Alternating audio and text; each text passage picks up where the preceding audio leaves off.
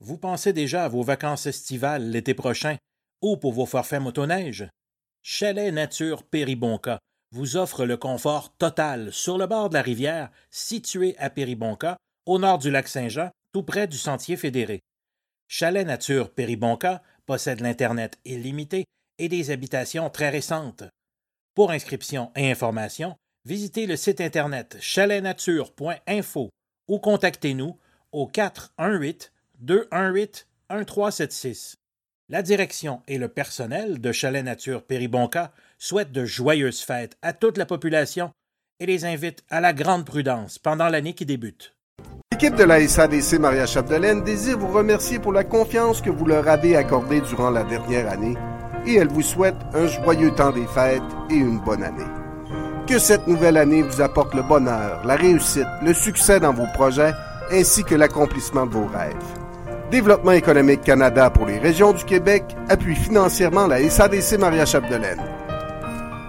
Laval et tout le personnel du restaurant Au Chinois du 1005 boulevard Sacré-Cœur à Saint-Félicien vous souhaitent de joyeuses fêtes. Amusez-vous bien et soyez prudents pendant cette période de festivités. Nous vous invitons à ne pas oublier notre buffet à volonté à chaque midi et soir de semaine. Et visitez aussi notre page Facebook, le restaurant Au Chinois, 1005 boulevard Sacré-Cœur Saint-Félicien au 88 679 33 39. On va parler de soccer avec notre ami Benoît Lavoie d'espace-soccer.com, la référence du soccer au sein Salut Benoît. Salut Danny. Benoît, euh, d'abord, euh, nouvelle, euh, nouvelle que je vais te dire, je l'ai appris. Canada, États-Unis, 30 janvier, à Hamilton, billet tout vendu. Bonne nouvelle, ça.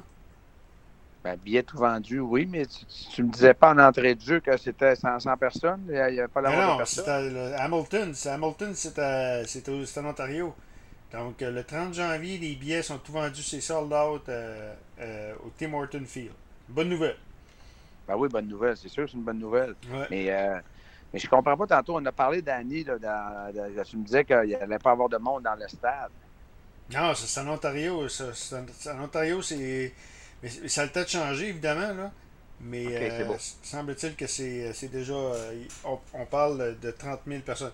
Je veux te parler en terminant euh, ben, ben, de l'impact de Montréal ou du CF de Montréal. Euh, c'était le repêchage euh, d'expansion parce qu'il y a une nouvelle équipe qui s'appelle le FC Charlotte.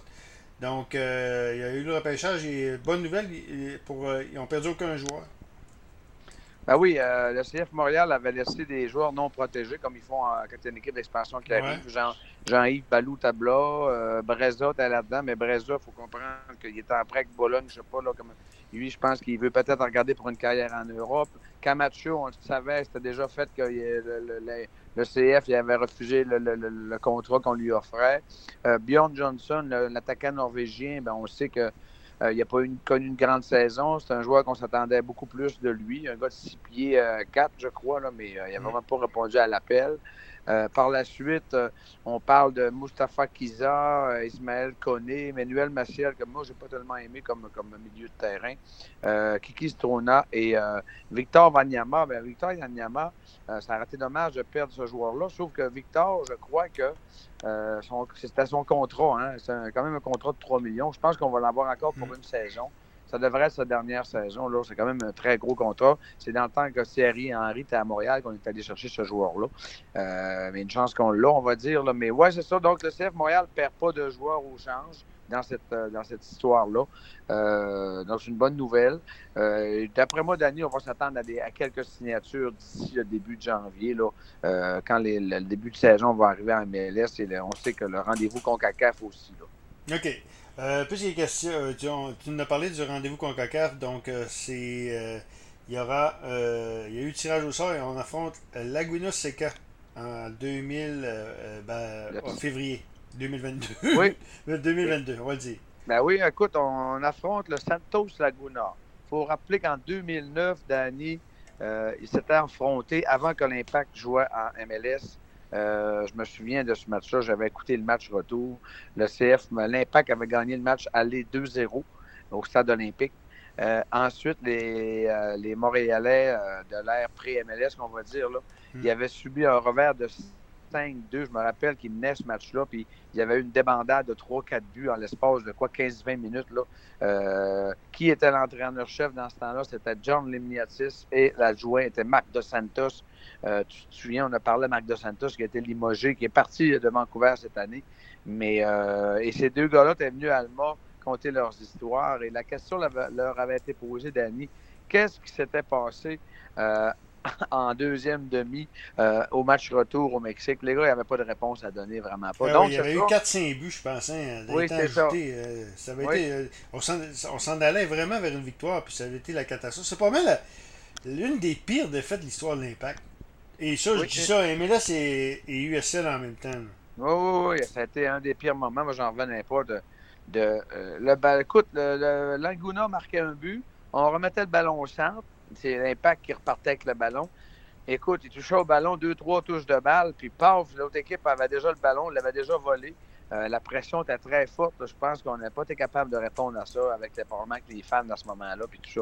Donc, mais là, on va espérer un beau rendez-vous. Il faut savoir, Danny, que le match retour sera au stade olympique. Ça, c'est intéressant quand même de voir que au moins, c'est nous qui allons recevoir le match retour. Donc, ça va être très intéressant parce qu'on sait aussi qu'il y a d'autres rendez-vous quand même intéressants. Là. Euh, écoute, on sait qu'il y a une deuxième équipe canadienne, Danny, cette année dans la, dans, la Ligue des champions CONCACAF. C'est la ah, première fois que ça arrive.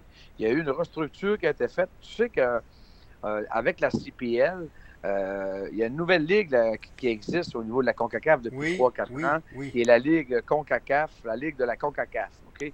Et il y a toujours, c'est des clubs là, euh, d'Amérique du Nord, Amérique centrale et des Caraïbes qui participent à ça. Et dans, au niveau canadien, c'est le champion de la CPL qui a un accès à cette ligue-là. Et là, c'est qui qui a eu l'accès à ça? C'est l'équipe des Forges d'Hamilton. Donc, c'est eux qui ont, euh, qui ont représenté. Et les six premières positions, donc les, les gagnants, les demi-finalistes et les deux meilleurs corps de finalistes de ce tournoi-là, ont un accès direct à la Ligue des champions CONCACAF. Donc, c'est pour ça que euh, Hamilton euh, pourra participer là. Euh, ils vont jouer contre le Cruz Azul, le club mexicain. Ça ne sera pas facile, mais quand même, on a un deuxième club canadien pour la première fois en Ligue des champions CONCACAF. Et ça va se faire en janvier-février là, 2022. OK, on va y aller maintenant avec... il y avait une finale, une finale, un tournoi quand même moyen qu'on pourrait dire. C'est présenté sur TSN à un moment où on enregistre le podcast. Je pense que c'est 1 à 0 au temps ajouté. Euh, en finale de la, les pays arabes, je crois. Hein. Ben, c'est un peu aussi une pratique probablement pour euh, le Qatar 2022, hein, parce que normalement, une Coupe du Monde, avant chaque Coupe du Monde, il y a toujours la Coupe des Confédérations. Bon, mm. cette année, on, on ne l'a pas fait. Euh, c'est toujours un, un, an avant la Coupe du Monde. C'est comme une coupe de pratique, une coupe un peu pour l'organisation, pour, le pays organisateur. Alors là, qu'est-ce qu'on a fait? On a créé une Coupe d'Arabe, la Coupe arabe. Et euh, là, on a la finale Tunisie-Algérie. C'est l'Algérie qui mène 1-0. Il reste 4-5 minutes. Donc, ce n'est pas tous les meilleurs joueurs euh, des grosses nations qui sont là. C'est quand même un, très beau tournoi. Je regarde le stade. Le stade est plein. Euh, c'est probablement là que la finale du Qatar, va se, la Coupe du Monde de 2022 en novembre prochain va se disputer. Donc, euh, c'est intéressant de voir ça. Mais tu vois que les joueurs sont très engagés, c'est très physique. Et ils veulent gagner cette coupe-là. Elle est quand même euh, mise à l'avant là, par la FIFA cette année. Là. Donc, c'est une coupe qui existe depuis des, quelques années quand même.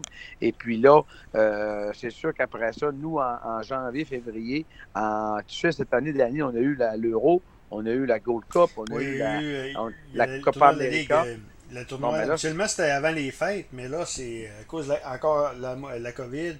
Euh, c'est pas la. non, c'est un, un, tournoi qui a lieu pas mal dans ces mêmes dates-là, en janvier-février. C'est la Cannes. C'est la Coupe d'Afrique des Nations. C'est un ah, peu le semblant de l'Euro. C'est un peu le semblant de l'Euro et de la Copa América, mais en Afrique. Donc, c'est la Coupe continentale d'Afrique. C'est la Cannes. Mais là, euh, qu'est-ce qui va se passer au niveau du COVID et puis tout ça? Puis là, ben, les clubs, euh, les clubs en Europe ne veulent pas trop laisser partir leurs joueurs aussi, qui sont en pleine saison. Cette coupe-là est toujours dans la, dans la saison européenne, donc ça dérange toujours les. Mais il y a beaucoup d'Africains qui sont dans plusieurs, plusieurs clubs en Europe. Donc, ça crée un peu de la, de, de, de, de la bisbille là, au sein des organisations, des structures de l'UFA. Mais il faut que l'UFA fasse attention parce que la FIFA est là-dedans aussi. Et euh, donc, à voir comment est-ce que ça va se. Quels joueurs qui pourront aller avec les sélections nationales. OK. Euh, non, c'est parce que tu me parlais du tournoi là, qui avait un fête là, qui regroupe les meilleures équipes. Euh, oui, euh, ça, ça va être en janvier. La Coupe, la, coupe des, la Ligue des Champions, la, Coupe du Monde des clubs. Oui, la Coupe du Monde des clubs qui est habituellement juste avant Noël. mais là, finalement, ben, ça va être en fin février, fin janvier, début février, j'ai pu voir. Oui, oui, ben, c'est sûr que, écoute, tous les gagnants des Ligues des champions qui sont là, Ligue des champions CONCACAF, Ligue des champions Europe. On sait c'est Chelsea qui l'ont remporté cette année. Euh, ça va être intéressant, mais normalement, cette coupe-là, ce, tournoi-là qui n'est pas tellement long, c'est toujours, euh, comment je te dirais, c'est pas mal toujours euh, l'Europe qui se retrouve en finale contre le continent sud-américain. Mais ça va être intéressant de voir là, qui, qui va être là cette année. Qui va remporter cette coupe? Moi, je favorise Chelsea encore. Et cette année, qui c'est un club brésilien qui, euh, qui représente euh, un club brésilien qui représente l'équipe du euh, Palmeiras, qui représente le continent sud-américain. On a aussi Monterrey qui a gagné la Ligue des champions CONCACAF, euh, Al Haïti qui a gagné en Asie. ça va être intéressant dans ce mois de février. Là. OK. Ça fait pas mal le tour pour cette semaine, Benoît. On s'en reparle la semaine prochaine. Euh, oui. On va s'en parler un peu plus. Puis, euh... Temps des fêtes, euh, plus euh, donc on a besoin de plus de contenu, fait qu'on va s'en faire le tour encore. Oui, puis Danny, pour terminer, ben, on rappelle la victoire de New York, FC, New York City FC qui à a Portland, en temps à Portland. pas facile de gagner à Portland, c'est pas facile Non, très difficile. Une victoire de, au tir au but quand même, sans temps ajouté, c'est au tir au but. Faut rappeler que New York naît 1-0 à la 41e, un but de Castellanos. Et à la, dans les arrêts de jeu, Mora à la 90e et c'était le, c'était le dans le stade à ce moment-là. On pensait bien que Portland allait remporter le championnat. Mais New York City, dans leur parcours d'année, il y avait 25 000 personnes au Providence Park de Portland. Donc, premier tour, on avait battu Atlanta 2-0. En demi-finale de conférence, une victoire de 5-3 contre New England, la grosse équipe de l'année, au tir au but aussi. Union de Philadelphie qui avait eu une belle saison, mais l'Union avait 6 ou 7 cas de COVID, donc n'avait pas le, sûrement leurs meilleurs joueurs sur le terrain et on remporte la finale contre Portland, donc victoire de Portland. Et Danny, j'ai oublié de te mentionner que les huitièmes de finale de la Ligue des champions en Europe, les tirages ont été faits aussi. Les quatre grands rendez-vous en février et mars. Le Paris Saint-Germain avec euh, Mbappé, Messi et Neymar. On va affronter le Real Madrid en huitième de finale. Ça va être un gros rendez-vous. L'équipe de l'heure d'année en Europe présentement, c'est le Real Madrid. Deuxième gros rendez-vous, l'Inter de Milan, premier italien, premier au championnat italien contre Liverpool. Ça va être très bon. Chelsea, le champion de l'année passée, contre Jonathan David qui joue avec Lille. On n'a pas parlé de Jonathan David. Tu voulais en parler un petit peu. Je pense que présentement, euh, sa valeur est au-dessus de 50 millions d'euros sur le marché des transferts. D'après moi, on va voir ça à la fin de, la prochaine année européenne. Qu'est-ce qui va se passer avec Jonathan David, notre Canadien, qui devrait. Avec... Comment? Il va aller dans la première, première ligue, pas mal. Oui, il, a l'air à demander en première ligue. Et le dernier gros, gros rendez-vous des huitièmes de finale, Atlético Madrid, Manchester United. Donc en février, ça va être intéressant de suivre ça, Dani. Okay. Benoît Lavoie d'EspaceSoccer.com, la référence du soccer au Saint-Jean. Merci beaucoup pour ça. reparle bientôt. Yes, merci Danny. Benoît Lavoie d'EspaceSoccer.com, la référence du soccer au Saint-Jean.